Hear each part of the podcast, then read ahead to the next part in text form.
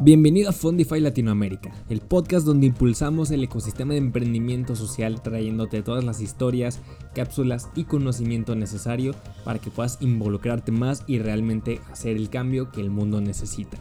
Entonces, hoy te traemos una gran historia y esperamos que la disfrutes mucho.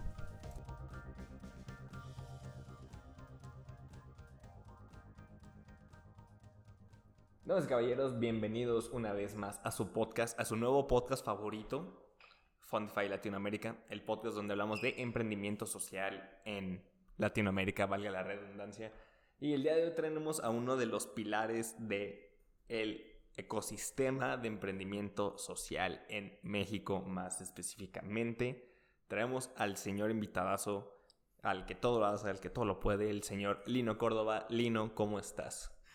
¿Qué tal, Santiago? Muy buen día, muy buen día, gente bonita. Este, bienvenidos a este podcast y gracias por la invitación más que nada. Oye, qué honor la, toda la presentación, títulos, pero creo que me quedan todavía muy grandes. Soy un simple mortal que tiene una pasión por hacer las cosas diferentes para un mundo mejor.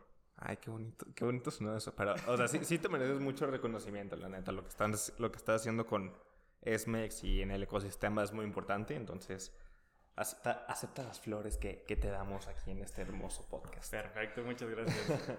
este, vamos a pasar a una sección rápida de preguntas como rompehielo. Lo primero que se tenga a la mente es la respuesta correcta. No hay, no hay respuestas buenas, no hay respuestas malas.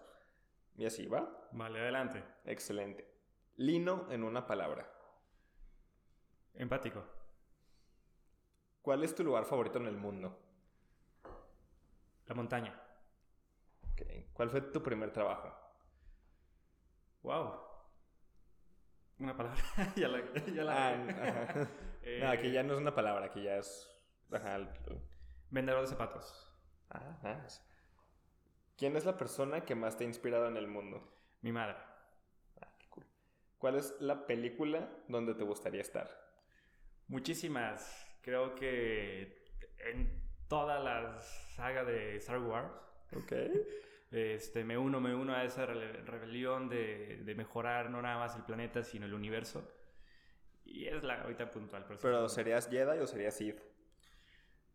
No lo sé, siempre me ha, estado, me, me ha gustado estar tras bambalinas en, el, en, el, en la hermandad este, Jedi, pero creo que el destino me ha puesto un poquito en la parte de, de este de Darth Vader, pero no con la cara mala. Ok, ok.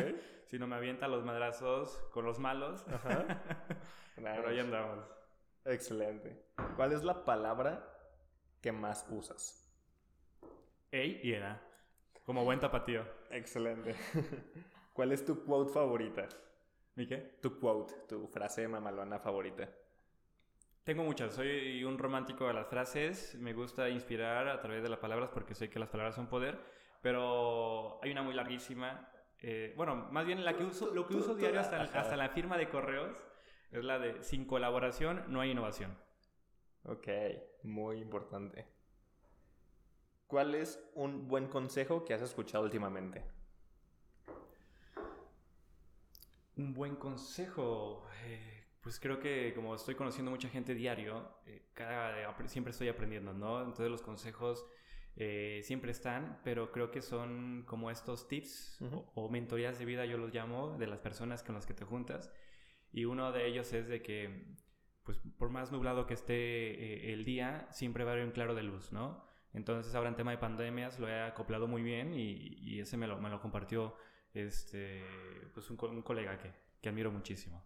Excelente. ¿Qué decisión en tu vida evitarías volver a tomar? Wow, es profunda. Está, está. Eh, pero tengo que evitar una decisión que haya tomado. Sí, sí, sí. ¿O qué decisión, o sea, que has tomado anteriormente? Si, si estuvieras en la misma situación, no volverías a. E, esa está profunda porque creo que a veces digo, ok, si hubiera hecho las cosas mejor, hubiera salido en las empresas mejor. He tenido muchos fracasos empresariales. Uno de ellos fue con mis mejores amigos pero que creo que gracias a eso aprendí muchísimo y entonces diría, ese fracaso no quisiera evitarlo si vuelvo a retroceder el tiempo, es como que sí tiene que pasar para poder aprender, pero creo que algo que sí es este que me marcó que toma decisiones si pudiera regresar el tiempo de esa manera, darle el abrazo a mis seres queridos. Con esa pasión y no nada más de levantarme y me voy que nada sigue, sino no dejar de desapercibido ese cariño, ese abrazo, ese amor a mis seres que me rodean. Increíble. Y ya por último, para entrar en materia, el emprendimiento social es... ¿A la definición? Sí, sí, sí, o sea, completa la, la, frase. El emprendimiento social es... El emprendimiento social es el mecanismo que te ayuda a generar ingresos a través de un impacto social medioambiental, poniendo un producto o servicio a disposición del mercado y usando el dinero como la herramienta del impacto y no como el fin. Ok, ok. Me gusta. Ok, lo resumí, ¿eh? No creas que, sí, no, sí, sí, no creas que la definición correcta... Estuvo resumido.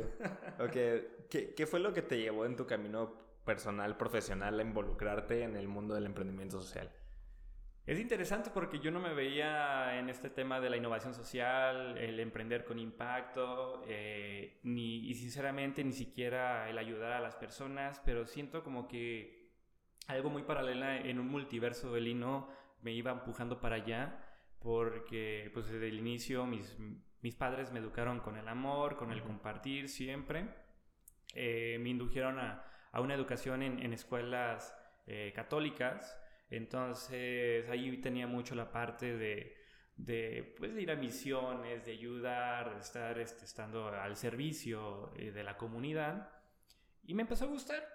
Eh, a tal grado que me, me meto ya en primaria y secundaria al seminario, ¿no? Entonces ya era como una vocación ahí de, de, amar y servir y, y demás. Eh, más yo no me veía así como al 100% de la caridad.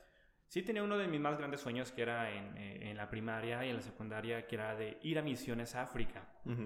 Eh, ese era mi más grande sueño, ¿no? Y la única ruta que yo veía era a través de las misiones de la religión, a través del catolicismo.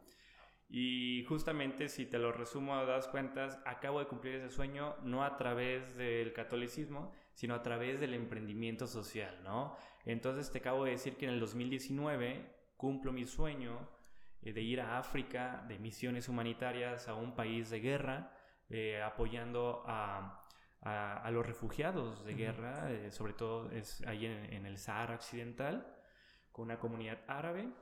Y, y el emprendimiento social me llevó para allá sin saber cómo. Entonces, esa ruta mm, la he tenido como muy de la mano eh, sin dejar lo que hago profesionalmente, que soy administrador de empresas por la Universidad de Guadalajara. Me gustan hacer negocios, me gusta estar haciendo emprender, estar haciendo relaciones públicas, pero creo que eh, muy, muy fuerte empezó mi gusto de, ayudar a los demás o mi parte filantrópica cuando eh, me surge algo que yo digo el rayo despertador. Ok, a ver. Tuve un rayo despertador eh, en tema de choqueo cuando uno de mis mejores y más grandes amigos de la infancia eh, fallece de cáncer eh, cuando yo estaba terminando la universidad.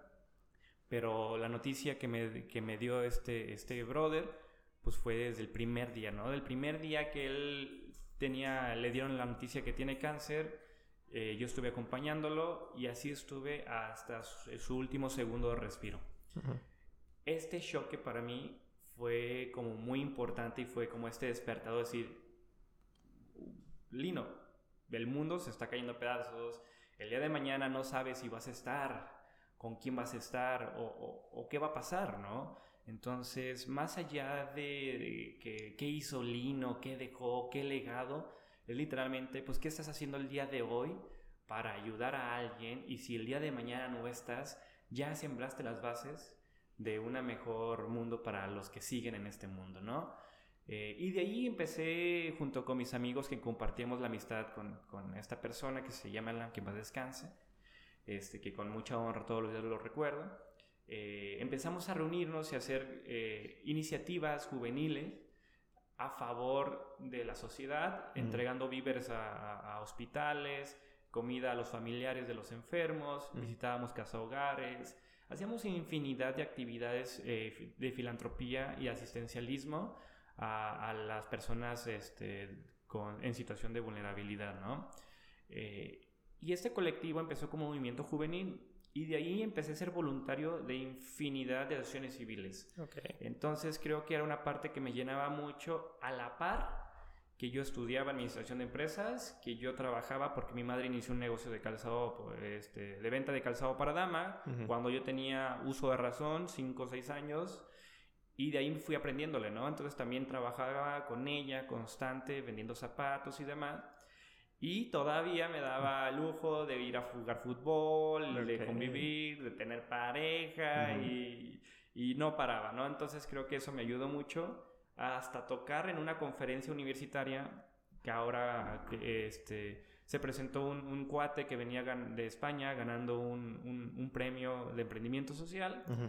Y ahí me encantó, yo dije, oye, me gustan eso, ese rollo del emprendimiento, de hacer negocios, estoy trabajando en tema de calzado, pero a la par traigo esta parte de ayudar y soy voluntario en muchas acciones civiles, le dije, ayúdame, dame tu tarjetita, quiero hablar contigo. Me dio su tarjeta, a la semana nos citamos y saliendo de esa reunión eh, terminamos siendo socios. Ok. Actualmente eh, es mi socio Jorge, Jorge Meléndez, que le mando un saludo. Que Saludos, Jorge. Que espero que escuches este podcast. Yo también. Obvio lo tiene que escuchar. y este y junto con uno de mis otros socios, Jorge y Cecilia, también en esa reunión salimos los cuatro motivados con una causa que nos platicó Jorge, inspirados, que se puede transformar desde cualquier profesión que tú te dediques, desde cualquier actividad o gremio al que te desarrolles, encauzándolo a un impacto social y medioambiental.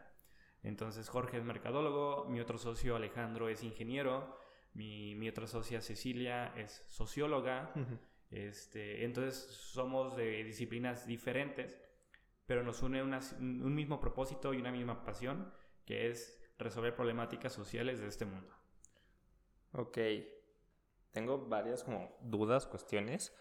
En el momento en el que te empiezas como que a involucrar más en ir a, en ir o sea, en voluntariados, en llevar comida a, a, los hospitales y eso, literalmente, ¿cómo le empezaste a hacer? ¿Qué era lo primero que estabas haciendo? O sea, de que puntualmente en acciones, ¿qué era lo, lo que hacías? O sea, o cómo te involucrabas.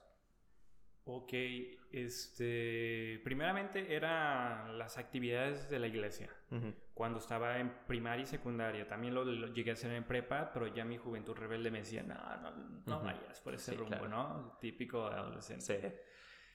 Eh, y ahí sobre todo era mucho de servir en el templo de, la colonia o del barrio, eh, el día de las fiestas estar ayudando, mueblando, entregar víveres, despensas. Pero eso eran como acciones, eran muy obligadas, no era tanto de que yo quería participar, organizar o dirigir, ¿no? Ya cuando nos pasa esa transición de choqueo con, con este, nuestro mejor amigo, eh, que en paz descanse, pues justo una de las causas principales eh, era la, la, batalla contra el cáncer. Eh, y ahí me apoyé en el colectivo que teníamos muy puntualmente a, la participación de, de, boteo o de colecta para ayudar a la fundación. Eh, es una fundación aquí en Guadalajara, Nariz Roja, que está haciendo un montón de, de, esfuerzos ahora con el tema de desabasto de medicamentos. Entonces, la, esa fue como mi, primera participación del Lino a coordinar algo en conjunto porque antes era nada más, ¿dónde hay que ayudar? Y me invitaban y ya y demás, ¿no? Pero hicimos este, este colectivo y decidí hacer algo por el tema de cáncer en honor a, a, un gran ser que, que falleció de, de, esto. Y este fue donde empezamos a ir los domingos a, con los niños y adolescentes de cáncer, a compartir con ellos, a jugar, a, crearles el día. Era meramente algo filantrópico. Eh, después iniciamos una campaña de fondeo en el centro de Guadalajara. Eh, todo mi colectivo se llamaba Tapateomanía. Era un colectivo en conjunto. Yo participaba dentro de, la coordinación. No era yo el fundador, éramos varios. Y de ahí este, todos nos vestíamos de charros, porque esa era la, esencia de Tapateomanía, el colectivo anteriormente.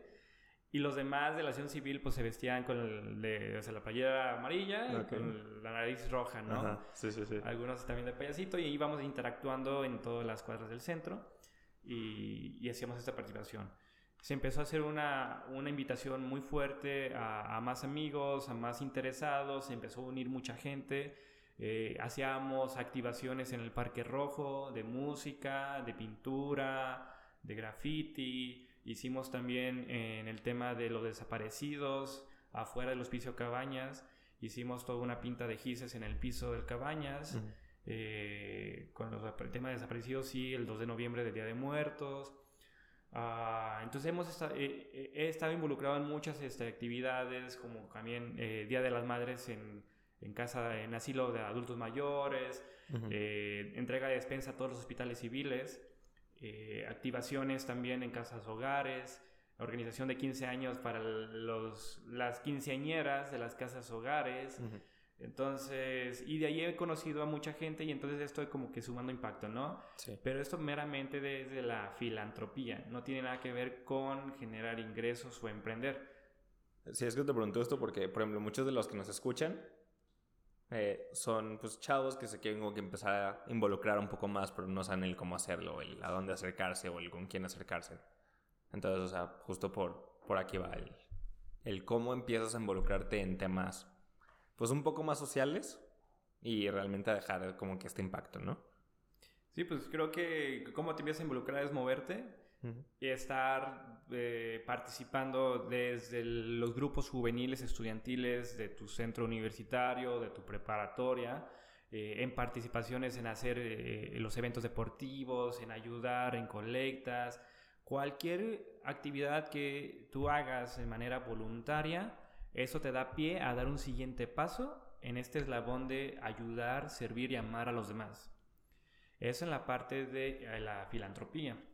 Puedes también eh, participar en invitaciones que te hagan asistencialistas. Y esto me refiero a que si ya viene temporada de fríos y hay una campaña en redes sociales de, de dona la cobija, suéter, XY, apoya. Creo que también eso es muy, es muy bueno, aunque sea una vez en toda tu vida con que ya vayas a dar esa cobija y más allá de darla, a compartir con quien la va a recibir, eso es lo que te marca, ¿no? Entonces, esos pequeños pasitos sí te ayudan a tener una mente más abierta a un mundo que mucha gente desconoce, que es el mundo maravilloso del impacto social.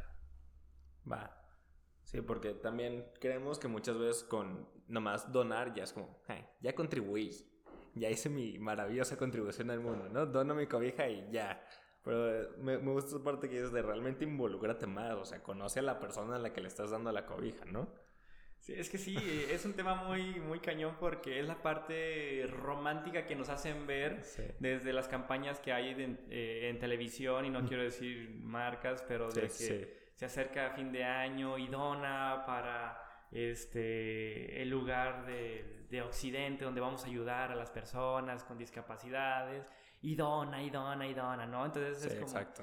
Eh, hay que, hay, sí hay que diferenciar en la parte romántica asistencialista de que, wow, ya doné un peso o mil pesos, un millón de pesos, que ojalá, este, e impacte, ya, cumplí con mi propósito de vida. A, a, literalmente a trabajarlo como una esencia o una virtud o puede ser un gran valor de la persona que lo esté trabajando en sincronía de lo que dice y hace día a día. Y literalmente ese hábito puede ser como cuando nos levantamos y tendemos la cama. Entonces con simplemente un cambio de hacer de voy a tender la cama, estás generando un impacto positivo en tus hábitos. 100%. Y ese, ese, esa actividad también ve la reflejada con aspectos de este, filantropía o de impacto social. Bien, me encanta. Y ahora sí vamos a la parte de, del negocio, tal cual, del business, del billuyo. Eh, por ejemplo, Esmex, ¿de dónde nace Esmex? O sea, fuera de esta junta donde todos, si, si es esta junta, donde todos salen inspirados de este equipo multidisciplinario. ¿De ahí sale Esmex o de dónde sale Esmex? Brevemente, porque sí, ya son varios añitos de, de, historia de, de, la organización. Esmex surge ya como marca, como organización, como este colectivo nuevo a partir del 2014, inicio de 2015 aproximadamente, eh, y dices, oye, pues no, no es tan, tan, tan viejo. Pero justamente la iniciativa ya la venía abanderando mi socio Jorge desde antes, desde la universidad. Te mentiría ahora sí las fechas exactas. Hable que 2012 con proyectos que él y, y su, su, novia Ceci, que es mi, mi, mi socia, eh, estaban trabajando, ¿no? Entonces era un colectivo estudiantil que se llama MICE, este, de iniciativa social, y eh, con ese proyecto que ellos estaban trabajando con comunidades indígenas en la elaboración de galletas y demás, ganan esta, eh, esta participación en, en España, ¿no? Eh, ya cuando yo los conozco, que fue en la reunión, y era completamente desconocido para mí, para mí era un, chavo que ganó un proyecto, vino a dar una conferencia, entonces yo lo tenía en la mente como el conferencista, y de ahí le saqué su tarjetita, de ahí empezamos a hacer magia, ¿no? Este, se suma Alejandro y tu servidor, pues con otra mentalidad. Alejandro ingeniero, con todos los procesos más estructurados y yo al lado, pues a mi emprendedora, donde hay que hacer business, hay que hacer productos y cómo lo metemos, ¿no? Entonces, ESMEX surge como esta plataforma universitaria que apoya las iniciativas, ideas y el ímpetu de los mismos jóvenes para desarrollar sus capacidades en temas de formación a proyectos de emprendimiento social. ¿Qué quiero decir esto? Que nosotros otorgábamos las herramientas que ya existen, nosotros no inventamos el hilo negro, que ya existen, que puedes cargar en internet, las metodologías que ya están avaladas por grandes instituciones, simplemente nosotros las acomodamos de una manera más digerible para los jóvenes, universitarios muy puntualmente, para que en 13 semanas, cuando mucho, de cero, de no tener ni idea de la idea, a que ya tengan un proyecto, a que ya tengan un producto o servicio, a que ya vayan a comunidades, porque ese era un valor que, que teníamos en la presencialidad, eh, ir a trabajar, a trabajar los proyectos directamente en comunidades vulneradas de la zona metropolitana de Guadalajara y ya tenían usuarios, ya tenían eh, grupo de personas a resolverles las problemáticas. Entonces eso lo hacíamos en tres semanas y eh, pues hemos tenido, ya creo, vamos en la generación 13, 15 de, de, jóvenes egresados con proyectos.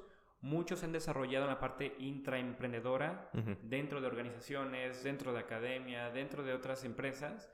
Y, este, y son pocos, sinceramente son pocos los que siguen en el trayecto de la empresa social por el tema de sostenibilidad económica pero lo padre de nosotros es que como nos eh, surgimos como esta comunidad universitaria de acompañamiento, a la fecha de desde los que son nuestra primera generación a la fecha del día de hoy, que ya son varios varios estañitos, no hemos dejado no los hemos dejado ni un momento solo, tratamos de vincularlos, tratamos de acompañarlos, mentorearlos, darles nuevas metodologías y demás, ¿no?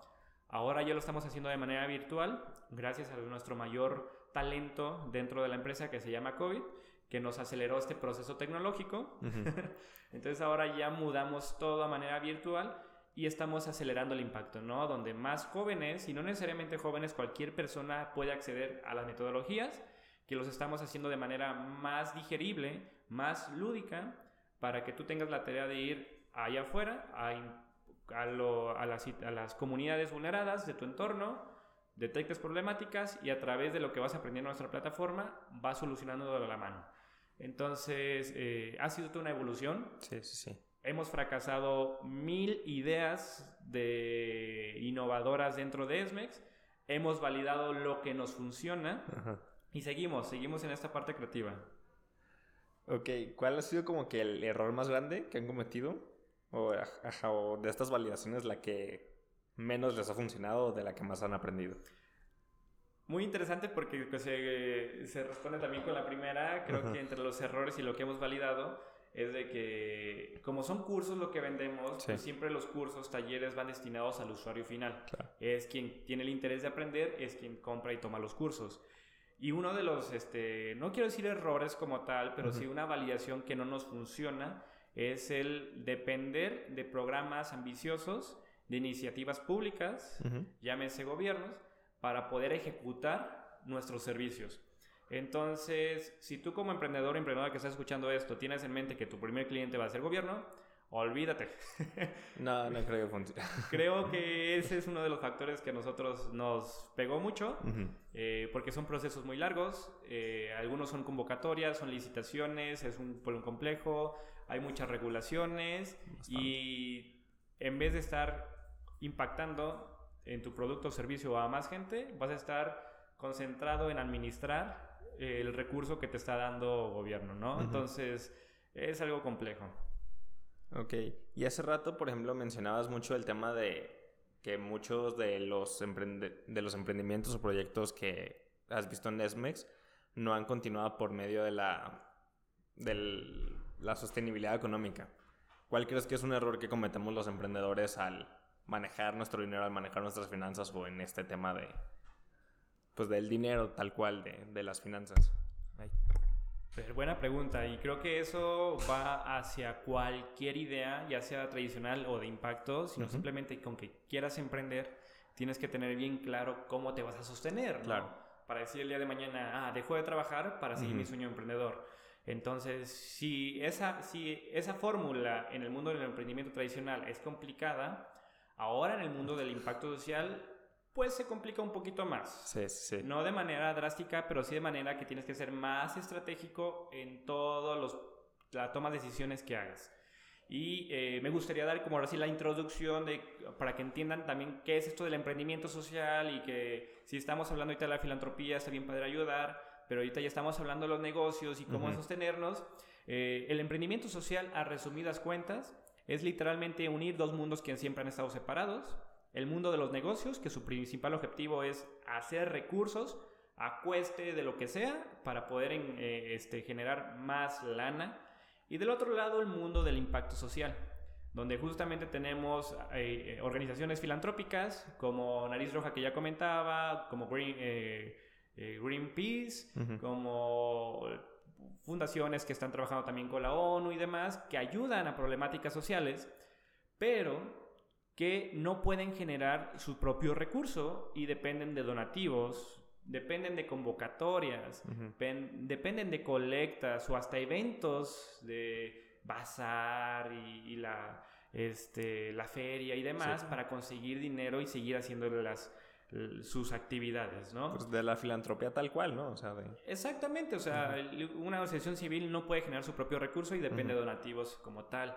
Entonces, el emprendimiento social es este nuevo modelo en el cual combina las dos virtudes de estos dos mundos. Combina lo mejor de las estrategias de marketing, lo mejor de las estrategias de productos, de ventas, hacia lo mejor del mundo del impacto social, que es la, parte del activismo, el trabajo comunitario, el impacto social o medioambiental, el mejorar el entorno, ¿no? Sí. A través de su metodología, de sus participaciones y demás.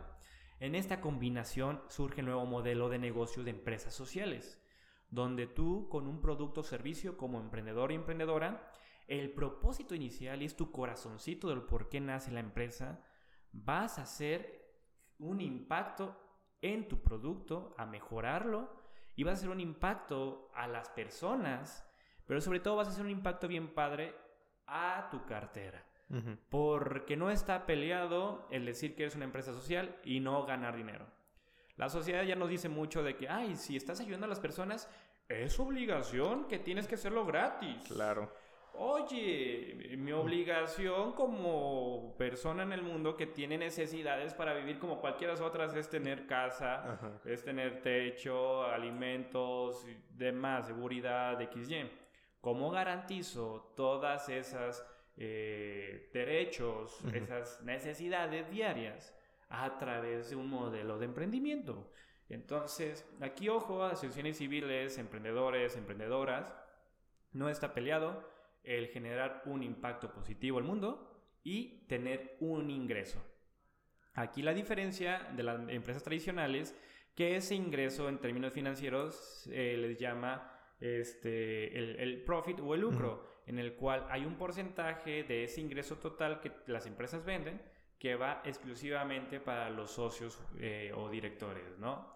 Y todo lo demás no lo dividen. En el cambio de las empresas sociales, todo el ingreso, después de cubrir lo básico, lo esencial para seguir funcionando, se vuelve a reinvertir en la misma empresa para generar el producto con mayor potencia y para impactar a más. Entonces, por eso se utiliza el dinero como herramienta y el medio para hacer el impacto. Y en las empresas tradicionales, ellos refieren al dinero como el fin, último.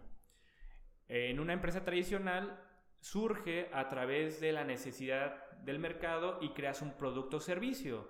Y por eso hay muchos productos en la televisión de medianoche que te dicen, ponte los tenis y adelgazas al día siguiente. Y de nada te sirven esos tenis porque justamente se rompen en la primera apuesta, contaminan, eh, la mano de obra está mal pagada. Eh, y, y, demás temas ecológicos y sociales que pueden tener la producción de un calzado que no te sirve para nada. Al contrario de una empresa social, su producto nace desde una problemática muy, muy tangible y con el mismo propósito de los fundadores o del fundador fundadora, que es ayudar. Ejemplo puede ser un café, hablando de cafeterías tradicionales, pero este café se le paga justo, ahí tienen un eslabón de comercio justo a los eh, agricultores de la región, pero también eh, sus envases son ecológicos para cuidar al medio ambiente y aparte genera un modelo de inclusión donde eh, invita a que el 90% de sus colaboradores son personas con discapacidad eh, mental, síndrome de Down muy puntualmente, y hacen que ellos tengan este vivir y esta independencia social por sí mismos, ah, teniendo una práctica laboral como el ser mesero, como el atenderte, como el preparar las bebidas o hacer las galletas. Entonces ya estamos hablando que esta cafetería que puede ser tradicional y que como marcas muy grandes te venden cafés carísimos y tú no sabes el impacto negativo o positivo que tienen, hay empresas que nacen o que son disfrazadas tradicionalmente, pero que nacen para ser problemáticas. Y este café se llama Córdica 21, de hecho está aquí en Guadalajara, hago el comercial y por providencia hay que apoyar los comercios locales. Claro. y, y nace con esa esencia, ¿no? De apoyar a personas con discapacidad mental para que sean autosuficientes y se puedan desarrollar profesionalmente como personas. Link en la descripción del programa. no más para que vayan, amigos. Excelente. Y, por ejemplo, o sea, ¿cómo realmente puedes empezar a emprender socialmente o cómo si yo ya tengo un emprendimiento puedo adaptar mi modelo de negocios a ver realmente un impacto social. El mundo del impacto social es tan amplio que ahora sí sería la tarea de que tú o ustedes que nos escuchan les interesa y saber hasta dónde, ¿no? Puede ser tan vicioso como decir quiero todo ya y aplicar las mayores estrategias posibles o decir, ¿sabes qué? Como que todavía no me convence porque yo soy más de business, más de comercializar. Pero pues vamos viendo, participando un poquito, poco a poquito, ¿no? Claro. Entonces, hay, hay este, un eslabón eh, o, una, eh, ¿cómo se puede decir? Una escalera del impacto social, por así decirlo para que se la imaginen, donde podemos iniciar con actividades que se llaman modelos de impacto social. No necesariamente que tú seas una empresa social o, ojo, que seas una empresa eh, con certificado de empresa socialmente responsable, la ERS, ¿no? Eh, que esos certificados lo hacen muchas empresas transnacionales para poder justificar las acciones que ya hacen a través de sus productos en el mercado activo lo justifican con impacto positivo para su misma audiencia o demás entornos. Ejemplo, hay una refresquera tremendísima, muy grande, que su producto o servicio, pues sabemos que daña mucho la salud, pero ello a través de su empresa, de su área de empresa socialmente responsable, pues te genera esta empatía y este amor y te dice que su producto vende felicidad o te vende la reunión familiar. Sí, claro. Ya sabemos de quién estamos hablando sin decir marcas. este, porque no, patrocinanos. Ah. No, no, no, quisiera que me patrocinen ellos. No, de hecho no. no nos patrocinen. y justamente a través de esas estrategias que no son nucleares, que no son las estrategias principales de la empresa, por eso surge el área de empresa socialmente responsable que buscan este certificado año tras año para poder hacer iniciativas aparte que la, campaña de reciclaje más grande de Latinoamérica, con la recicladora en México más grande, con campañas de reforestación, con campañas de donación y, demás cosas. Pero todas esas actividades de filantropía o hasta actividades asistencialistas no son la principal actividad de la empresa. Porque imagínense, si esta refresquera dejara de ser su refresco y se dedicara a hacer sus campañas, ¿sigue siendo lo mismo? Pues no, desaparece la empresa refresquera. Entonces, aquí el nivel del impacto es ahora sí dependiendo desde la parte directiva y toma de decisiones, dónde y hasta dónde se quieren involucrar hay muchas acciones positivas que se puede, te puedes involucrar en el mundo del impacto, pero también esto genera algunos puntos negativos. Ejemplo, muchos de los empresarios o empresas que conozco también, después de alcanzar cierta libertad financiera en sus empresas, el decir, ok, ya tengo tanta lana, ya generé tanto negocio, tantos años, ahora sí quiero abrir una fundación. Ahora sí quiero hacer X, Y cosa para mis entornos o para los demás. El detalle de esto es de que estás haciendo un doble esfuerzo en una línea de tiempo, pues donde no puedes eh, impactar rápidamente más. Tienes que esperarte a tener este tope económico o esta eh, eh, libertad económica para poder ayudar. Entonces, está bien, mucha gente lo hace así, pero no es la manera correcta para un verdadero impacto. muchas otras abren desde el inicio su área de responsabilidad social como estrategia de marca. está bien, porque así lo permite la ley, así hay también eh, compensaciones o bonificaciones eh, de, gobierno, a tal grado que todo eso se vuelve deducible de impuestos a través del área de, de empresa socialmente responsable. Pero no es el impacto verdadero que se puede generar con la esencia de una empresa social. Entonces, aquí no estoy hablando de que eh, el área de empresa socialmente responsable sea mala, sea buena. Es un instrumento que ayuda a generar un impacto. Tú como empresa, tú como emprendedor, emprendedora o como persona curiosa que quiere hacer un proyecto y no sabe por dónde, puedes iniciar en apoyar una causa indirectamente, puedes apoyar en adoptar una causa y meterla en tus procesos de apoyo o asistencialismo. Puedes apadrinar una causa y volverte con iniciativas activamente a resolver dicha situación. Ejemplo, hay una aquí me encanta que venden bebidas eh, alcohólicas, es un barecito muy atractivo, venden unos marisquitos. Eh, se sí lo doy publicidad, sí espero que me patrocinen, se llama Milka Guamas. Patrocinanos. Es, un restaurante de mariscos que te vende el formato de caguamas. Sí, sí, sí. Pero ellos adoptaron el impacto muy bien sin desvirtualizar su negocio. Decimos, nosotros seguimos siendo restaurante y bar y todo, pero por cada cinco pesos Digo, perdón, por cada caguama que se venda se donan 5 pesos a fundaciones de la protección de la caguama o de la tortuga marina en costas de Jalisco. Entonces, desde su branding, que se llama Mil Caguamas, porque eso es la tortuga marina, pero nada más te venden la cerveza en formato caguama. Entonces, van metiendo eh, esta filosofía. Entonces, ellos apadrinaron muy bien esta causa. No son una empresa social porque su restaurante su, su marisquería no nace con la, el impacto al 100% de la causa. Más van moldeando su modelo económico para poder generar este impacto indirecto, ¿no? Entonces, por ahí, por ahí va esa esencia. Lo, lo más bien lo, lo, lo conveniente de una empresa social es que se envuelvan empresas de triple impacto.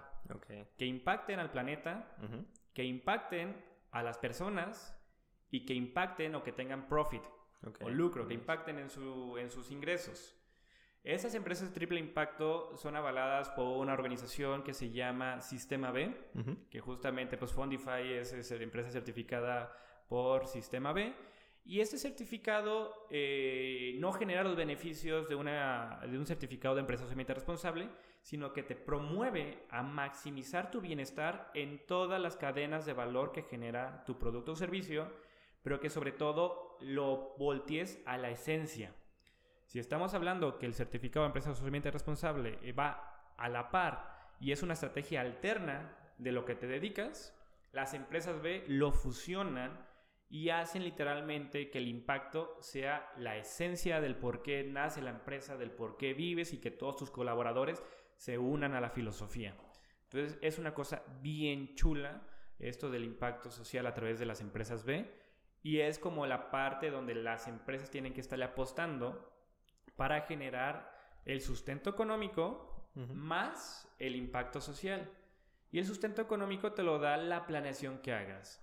Si tú como emprendedor estás pensando en vender o comercializar cualquier producto y recibir dinero lo más pronto posible, En una empresa social tienes que hacer el mismo modelo de negocio o de ingresos, pero lo tienes que alargar en el periodo de 6 a un año para poder también, al, abres otra línea, impactar. Entonces, si tú al momento de comercializar este café o de producir y vender este café y ganar 5 o 10 pesos, tienes que contemplar el impacto que tienes que generar con el producto que vendes y con lo que ingresa, ¿no? Entonces, aquí la sostenibilidad y rápidamente se llama una metodología de modelos de negocio, que es qué valor creas, cómo lo entregas el valor y cómo capturas el valor. Y hablando del valor del producto y hablando del valor del impacto. Entonces ese es el triángulo del valor, donde estamos creando un producto, estamos ofreciéndolo, de qué manera lo entregas, este valor, a tus clientes usuarios y cómo lo capturas. El cómo lo capturas es a través de qué mecanismos electrónicos, si es en efectivo, de qué impacto y todo esto. Entonces, ese es un triángulo muy, muy útil que les puede ayudar como tip a todos los emprendedores al momento de decir, quiero emprender, no sé cómo y no sé cómo generar dinero porque el ayudar me dijeron que está mal visto y tener lana porque ayuda, ¿no? Al contrario, si ya existen personas que están gastando eh, cientos de pesos diarios por un producto que no le resuelve la problemática, ¿por qué no darles un producto de calidad? Y aquí, por ejemplo, los paneles solares.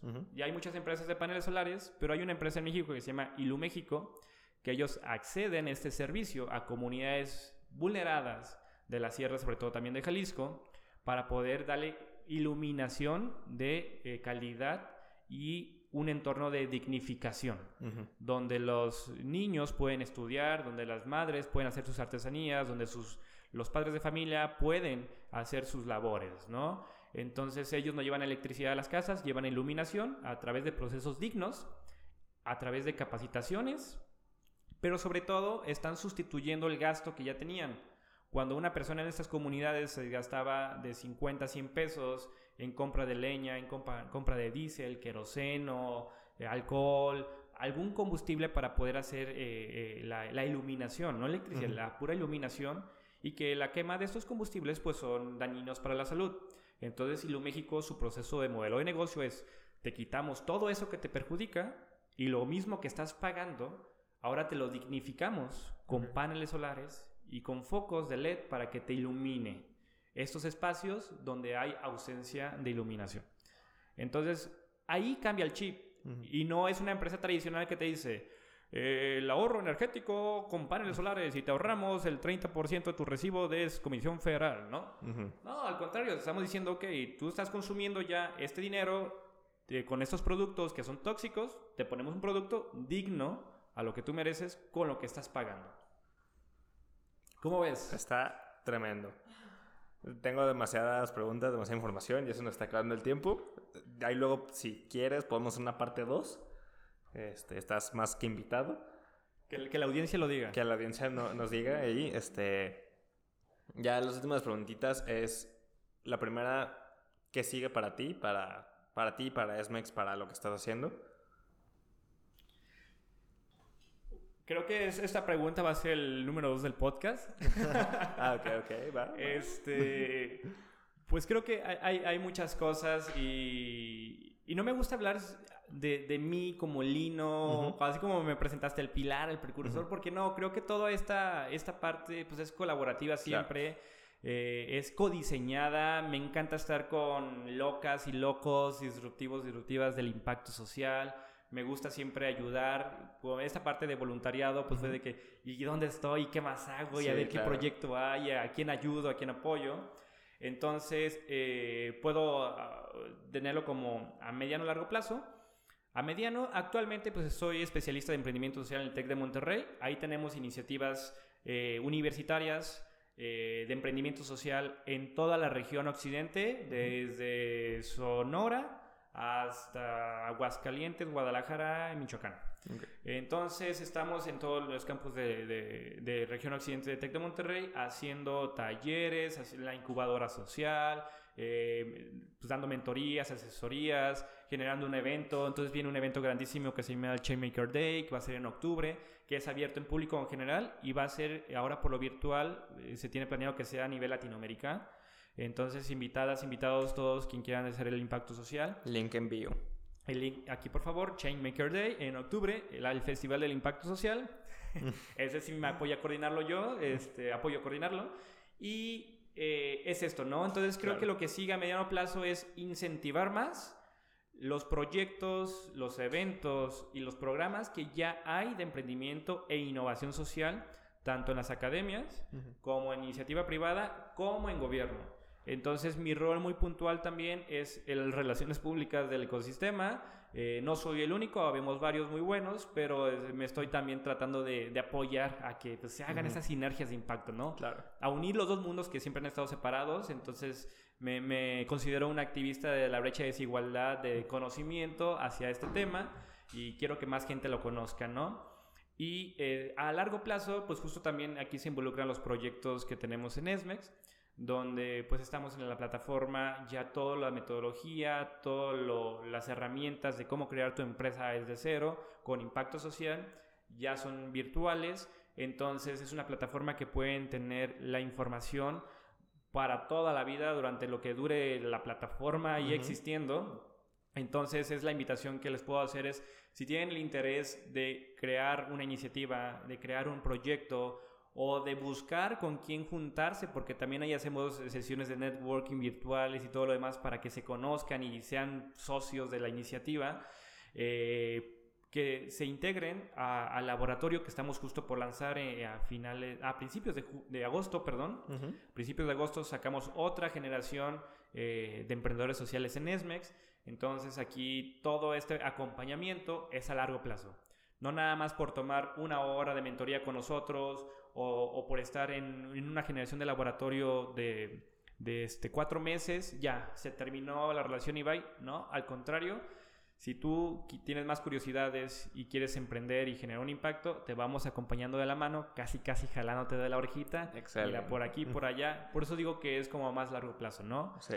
Y pues hasta ahorita es esto. Y si Fondify o más organizaciones me invitan a participar, yo jalo. Jalo, jalo tu plan.